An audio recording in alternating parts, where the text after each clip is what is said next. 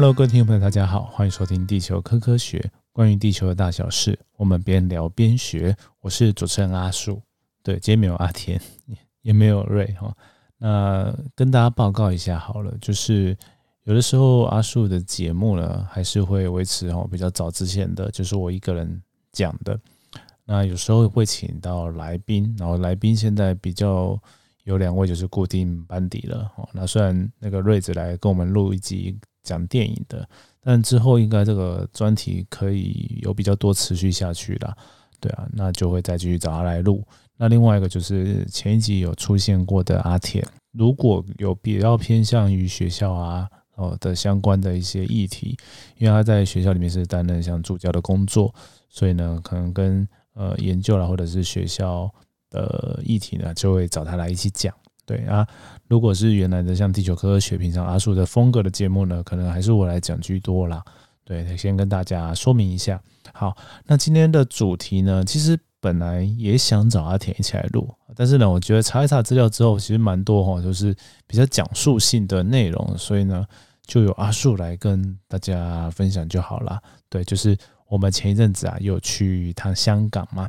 对，那香港呢，其实。呃，在前面几集有有讲一个香港的游记，那这一次呢，呃，我们要讲的，我要讲的呢，就是香港的地质，然后还有我们去参观的那个地质博物馆，然后也有了解了香港的地质学者哦，然后也会拿台湾呃差不多从同期的同年代的一些地质学者来跟大家分享。然后那首先就是跟大家讲一下这个香港的地质，它跟台湾其实是非常不一样的。举个例来说啊如果大家常常看那个电视或者是呃新闻有报道到一些香港的景色，就会发现到哦，不管是呃比较热闹的九龙还是香港哦，都会有非常多的高楼。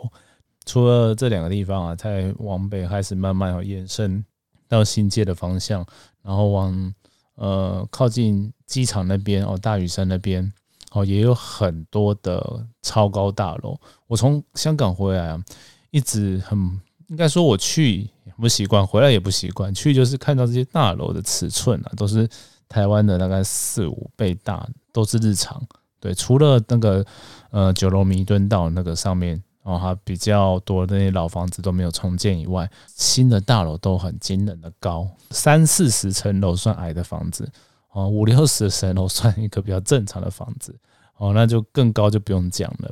对，那房子都。高的很恶心呐，然后很有趣的就是香港他们还蛮多就是传统的那种竹子做的那种音架，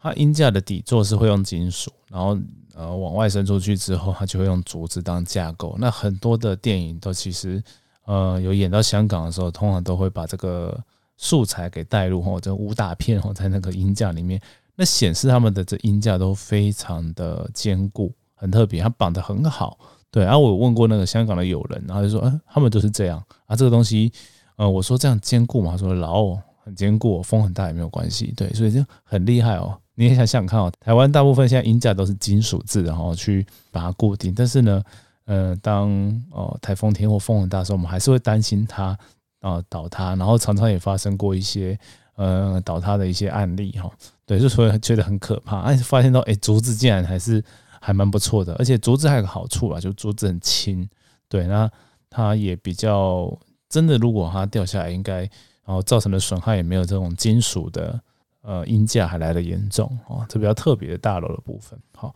那刚讲到它楼房都超高嘛，好，那为什么可以盖那么多高楼呢？呃，一部分呢是因为这个地下人稠嘛，对，所以他们往上盖就可以增加住的空间，就跟。呃，巴士他们喜欢用双层巴士一样，然后除了有一部分是从英国传过来以外，另外就是这样的载客量很大。然后呢，再来还有个很重要的因素，就是香港其实它比较以以台跟台湾常见的天然灾害来看的话，它比较多跟台湾一样，就是有台风。今年有台风，好几个都到香港，而且造成是非常严重的淹水。但是地震的话，就超很难看到的。对香港的地质呢，它主要是花岗岩的岩盘。哦，是不太有地震的，呃，可以想象成像金门一样哦，因为金门其实是在华南嘛，福建的地方。那在南一点的广东，其实它是一个呃华南路块的延伸，都是都是一大块的呃古路块，所以呢，你可以把它想象成香港其实跟金门有一点点的像，对，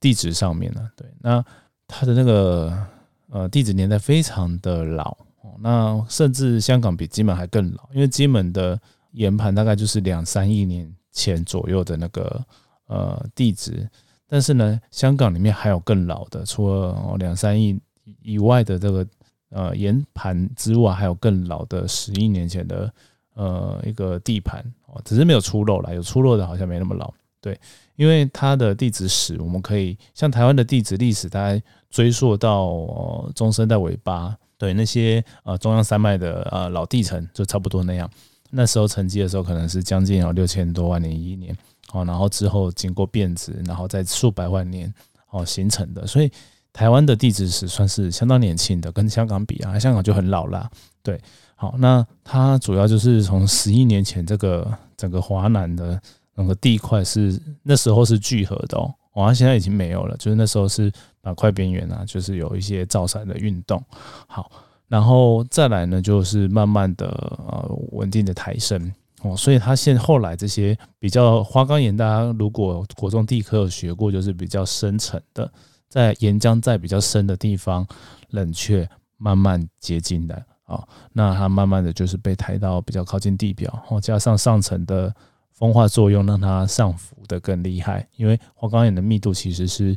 呃比其他岩石都还偏低的啦，对，所以它会上浮。好，那就到我们可以看到现在很多花岗岩盘是这个关系。好，那但是这个地方其实以前也有一些呃淹没在海里面的，所以它也是有呃这很老，就是泥盆纪，就是古生态泥盆纪的那个呃沉积岩，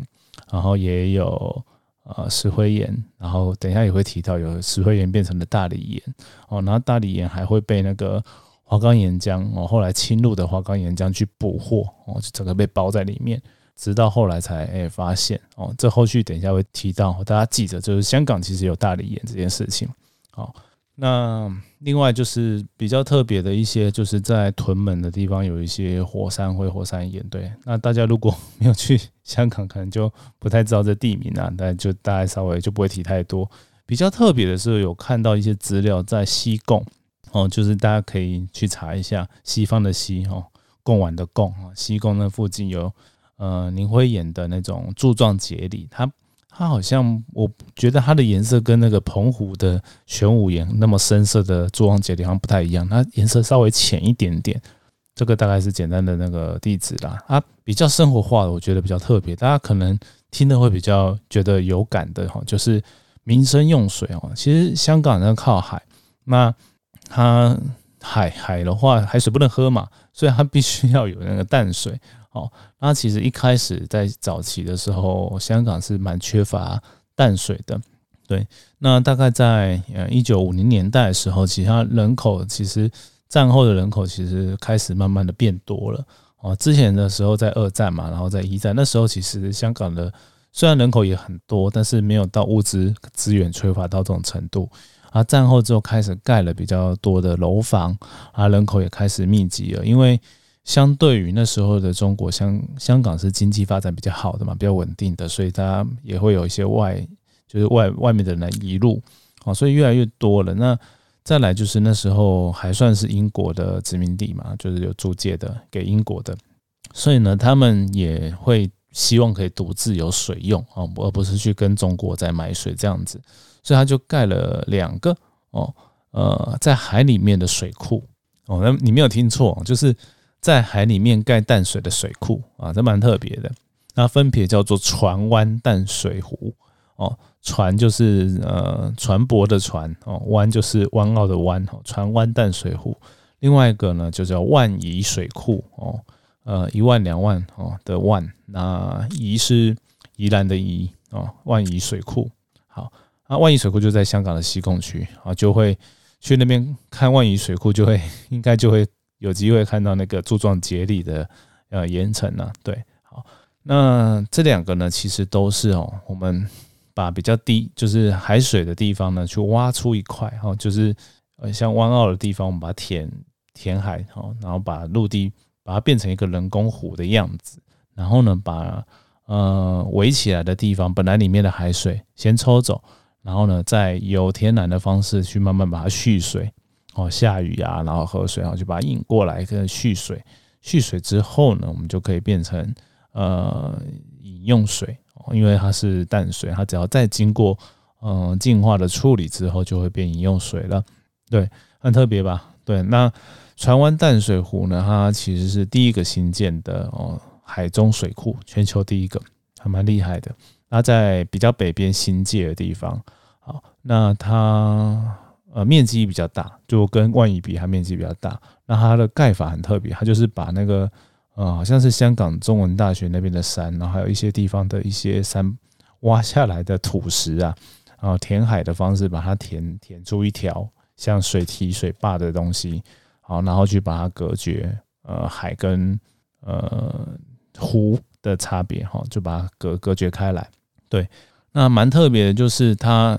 如果你直接放那个淡水而已，它其实会臭掉，不是，就是会有那个藻类啦，对，它会有有氧化的问题嘛，对，那所以呢，就是他们还要在那边引进可以吃，呃。藻类的一些淡水鱼，其实我们很多水库都有鱼啊，像那个阿硕的指导指导教授前几天才去那个新店那个紫檀坝里面去钓鱼啊。对，其实水库里很多鱼，只是诶，像有一些像翡翠水库就会管制啊，就不能进去钓。对，好，所以呢，就用生态的方式去解决啊，就是稍微去控制一下，就是让它生态平衡哦，然后水可以比较容易被，就不用那么麻烦处理，因为如果你藻类。太多太可怕的话，你没办法处理啊。对，好，那再来就是万宜水库的话，就比较呃功法跟刚刚讲的比较不一样，它不是用填的，它是呃有点像盖那种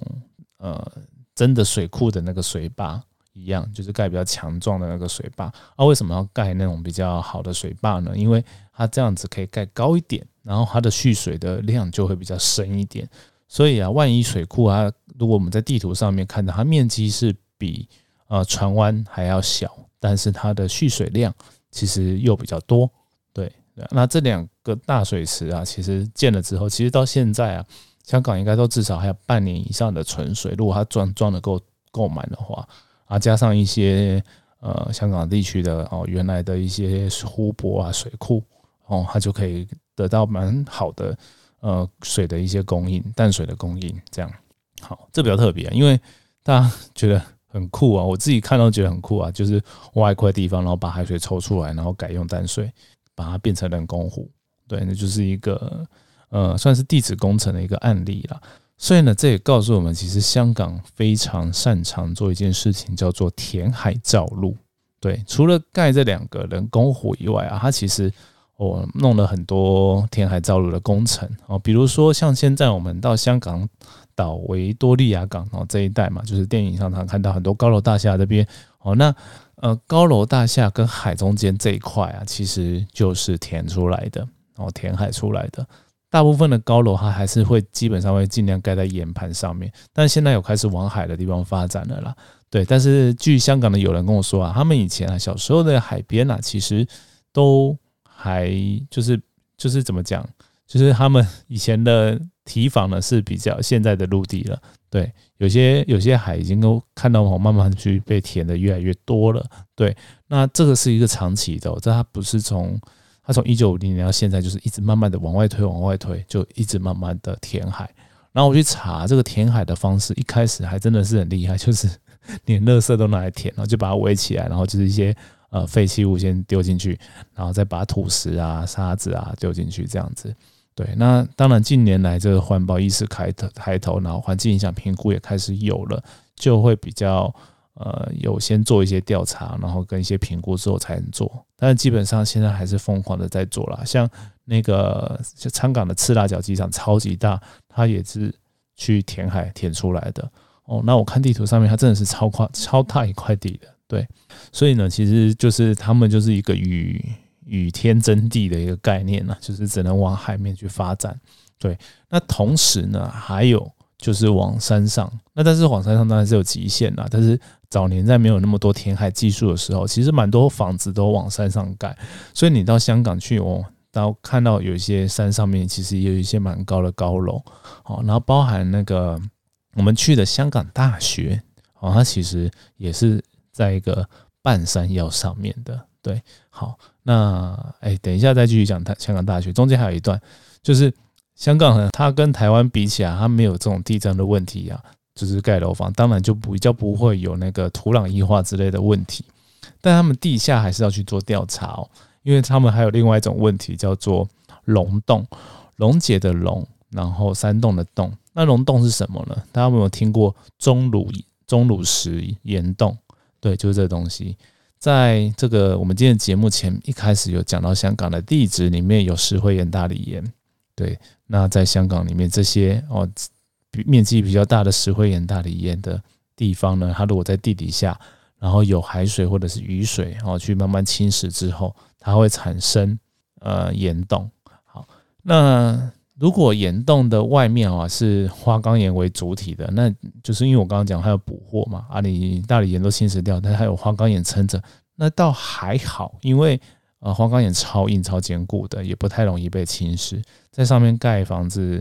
只要它的承重 OK 就可以。但如果真的是只有大理岩为主，然后花岗岩很少的地方呢，它上面就不能盖了。所以我们在那个机场哦，就有机会看到香港的一个例子哦，它的它的地名叫做东涌，哎，涌泉的涌嘛，它下面没有那个立啊，对，那个涌我不知道怎么讲。好，那它就在赤大角那附近，大屿山那边呢，对，那它那边有大理岩，然后那时候在有一个社区，我忘记它叫什么名字啊，叫做海堤湾畔，对。它呢，本来要盖五栋超高的大楼，那呃，这对台湾来说超高了，那边还好，对，就是大概五十几层楼的，本来要五栋，然后呢，后来只盖了四栋，然后你就会看到有三栋连在一起，然后中间诶有一个位置，本来正常盖法应该会盖一栋在那边，就跳过了，就是一二三，短幺五这样子，好，那就是因为啊，本来要盖第四栋的位置，它正下方就是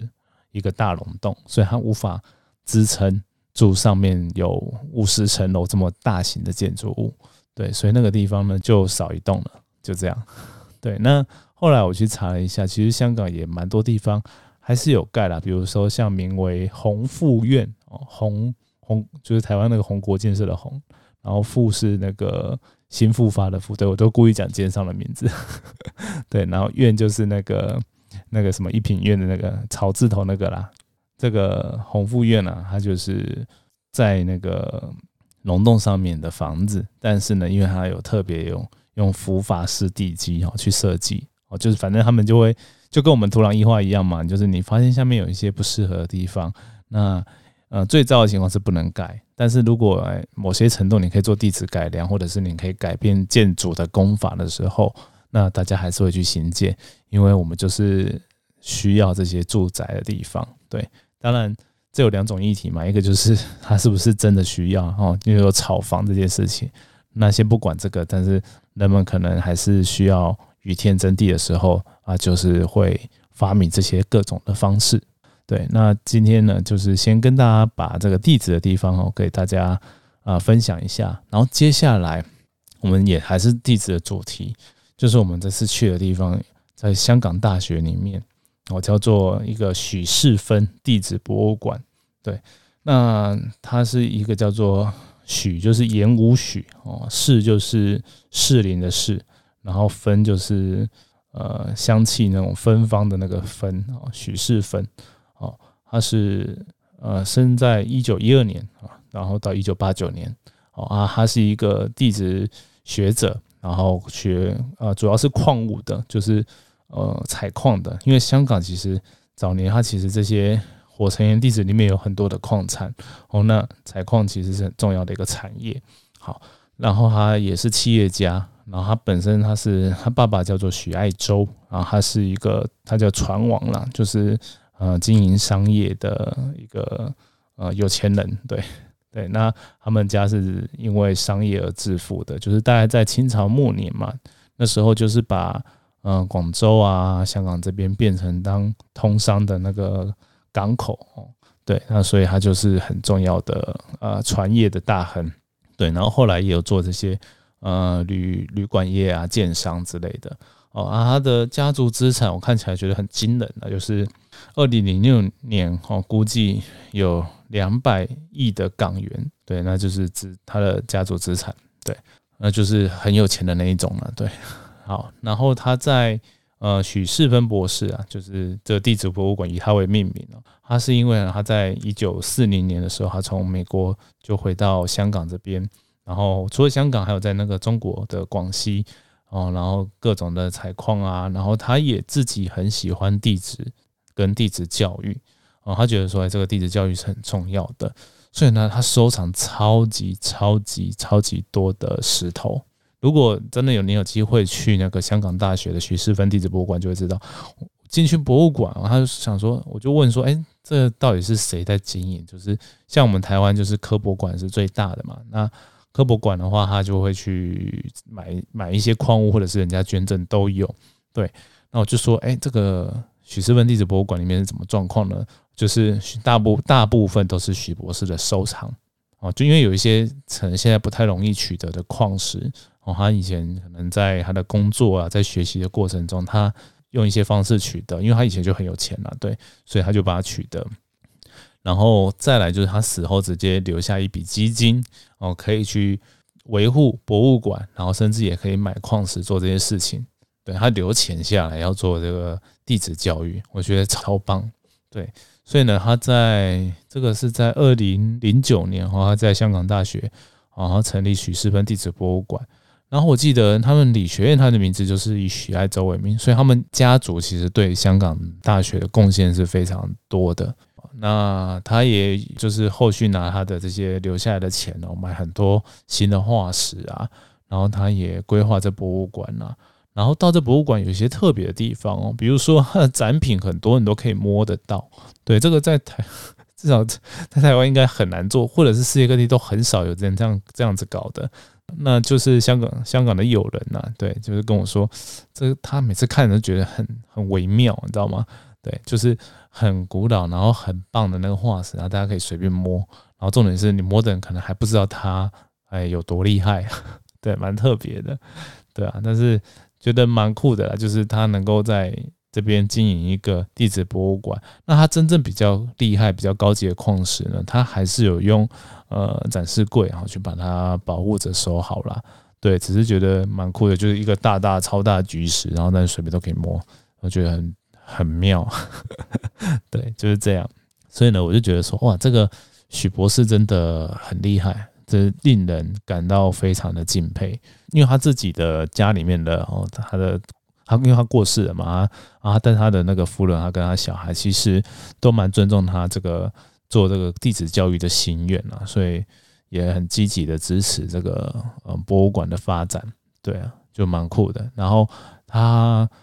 平常我们就是好像是上班时，大家可以查一下，反正上班时间可以去，就是可以去参观。然后馆方也有人专门去，呃，有专家哈专门去维护这些。呃，博物馆的东西，对，然后到那时候去阿树也有去，也因为香港有人介绍了，所以就去聊个天，觉得很棒，对啊，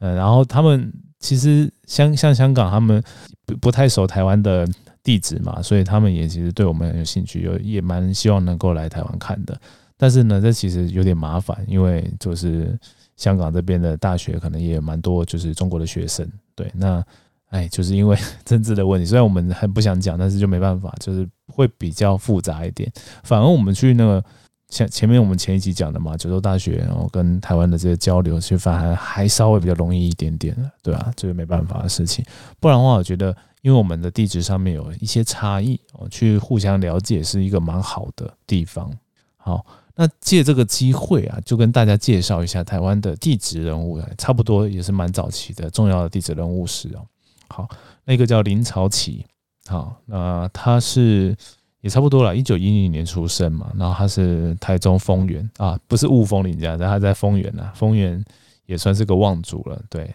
那他就是算蛮早到那个台北帝国大学，就是呃现在的呃台大哦，然后那时候的好像是算是农学院里面的啦，然后等那时候的。就有地质，诶，地质系好像古生物组吧，对，那他就算是比较早最，我好像是最早的一个学生哦，对，那后来在那个战战后，然后也在台湾省政府里面，然后就担任那些专门的哦专务委员跟矿务科长，然后等于就是对于台湾的一些矿业啊或者是地质啊有很重要的贡献，对。然后也像是那个台石油或者是台电这些哈，一开始的初期战后其实百废待兴的情况下，我们也缺乏这些专家，那就还好，就是像很多专家，也包含林朝奇先生哦，他其实就有协助，比如说建立那种普里啊、乌峰的万大水库啊，啊，还有翡翠水库哦，也提出了很多的建议啊。担任一些地质的顾问哦，那我觉得这些重要的建设，其实在当年很需要这些专家的协助。所以这林朝庆大家可以去 Google 一下，对他反而我觉得在台湾这些地质学家的资料比较少被整理。对啊，那另外一个重要的，我也跟大家借这机会跟大家介绍，叫做严昌坡先生哦。那这个严严昌坡也是一个望族出身的，呃，大家不知道有没有听过那个基隆的严家？呃，严国年就是在做那个主要的金瓜石哦的一些呃开采的一些公司，对。那严家就是以采煤哦这种金矿起家，严昌坡呢就是也也多少因为这样的原因呢，就是进去当那个地质学家。那后来他虽然有去呃，因为那时候呃国民政府还没到台湾哦，那时候还有先有一阵子先跑到呃中国北京大学任教，那。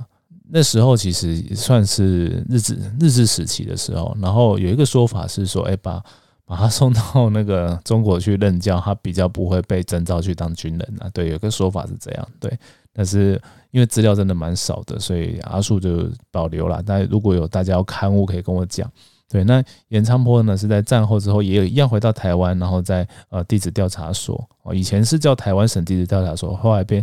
啊，经济部中央地质调查所对，然后他在那边哦，有担任到所长吧，我记得好，然后也有在台大台大里面然后教书。那后来好像我有到那个中哦，还有到中央大学哦担任了教授。对，那所以他其实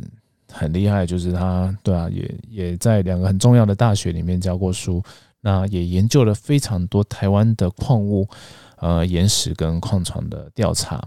那因为哦，大家如果不太熟地质相关的，我介绍一下，就台大地质就是从我刚刚讲的嘛，从帝国大学开始就有的一个呃学学校，然后地质系就比较偏向那种传统的地质哦，在呃一九六零年代、七零年代的时候，对，那中央大学呢是比较晚成，后来才